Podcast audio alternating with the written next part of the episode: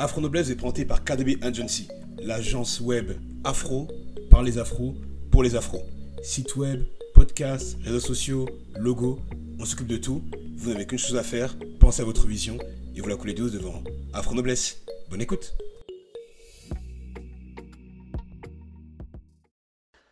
Pourquoi la Guadeloupe et la Martinique ne réclament-elles pas l'indépendance? Comment ne pas se poser cette question à la lumière de l'actualité qui secoue euh, ces perles, comme on les a appelées, euh, que d'autres appellent les confettis de l'empire colonial euh, Comment ne pas se poser cette question quand on voit la manière avec laquelle eh l'État français, disons, observe, se comporte, traite les populations guadeloupéennes et martiniquaises?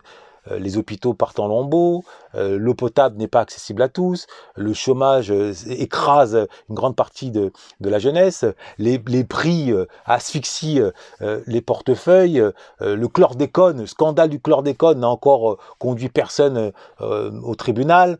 Donc en, somme, pour dépeindre le, portrait du mépris, eh bien, il suffit tout simplement de regarder la manière dont ces populations martiniquaises et guadeloupéennes sont traitées par l'État français. Et pourtant, et pourtant, ces dernières ne réclament-elles pas, ne réclament pas massivement, tout du moins massivement, l'indépendance? Euh, le LKP, qui représente cette indépendance, cet élan, euh, si j'ose dire, indépendantiste, n'est suivi que par une minorité de personnes. Nicolas Sarkozy, du temps où il était au pouvoir avec euh, du haut de ses talonnettes, avait posé sur la table justement cette question, même pas de l'indépendance, mais simplement de l'autonomie, et qui a été balayée d'un non massif par la population. Donc la question est de savoir comment cela se fait-il? Comment une femme qui se fait malmener par son mari, qui se fait mépriser ouvertement par son mari, au vu au, su de tous, ça continue encore de s'accrocher au bras de ce dernier.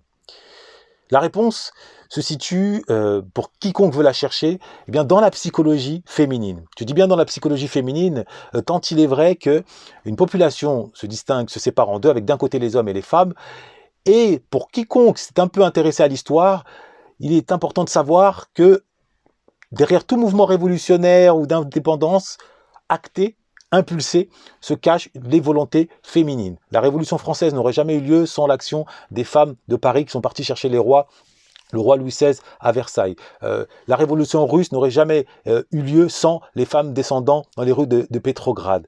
Euh, le, le, mouvement des Gilets jaunes n'aurait jamais eu lieu sans la lanceuse d'alerte, sans cette dame dont j'ai oublié le nom, qui a aussi également déclenché d'un point de vue émotionnel, psychologique, eh bien, euh, cet, élan.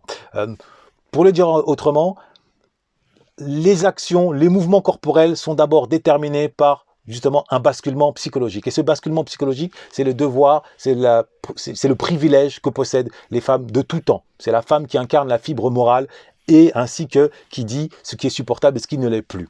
Donc pour revenir à la réalité martiniquaise et guadeloupéenne, les femmes, manifestement, n'estiment pas que trop, c'est trop. Maintenant, la question est de savoir pourquoi, au vu de tout ce que l'on voit, qui, d'un point de vue extérieur, est censé déjà être mille fois trop.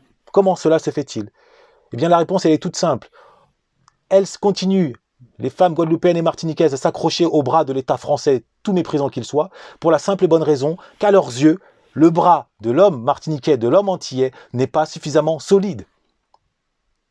Autrement formulé, si la Guadeloupe et la Martinique ne réclament pas l'indépendance, c'est pour une simple et bonne raison, à savoir que les hommes martiniquais, les hommes guadeloupéens, n'ont pas, aux yeux de leurs femmes, les épaules suffisamment solides pour endosser cette responsabilité institutionnelle, économique, politique de prendre en main le destin collectif.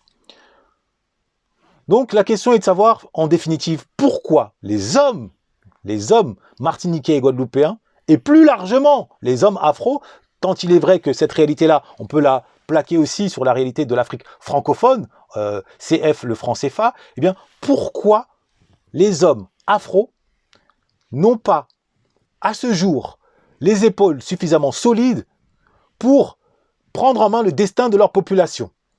Pour le dire encore autrement, pourquoi les hommes afro, afro-martiniquais, afro-guadeloupéens, afro de l'Afrique francophone non pas, ne sont pas sortis finalement de stade de l'enfance. Pourquoi sont-ils encore prisonniers de ce que l'on appelle le syndrome de Peter Pan?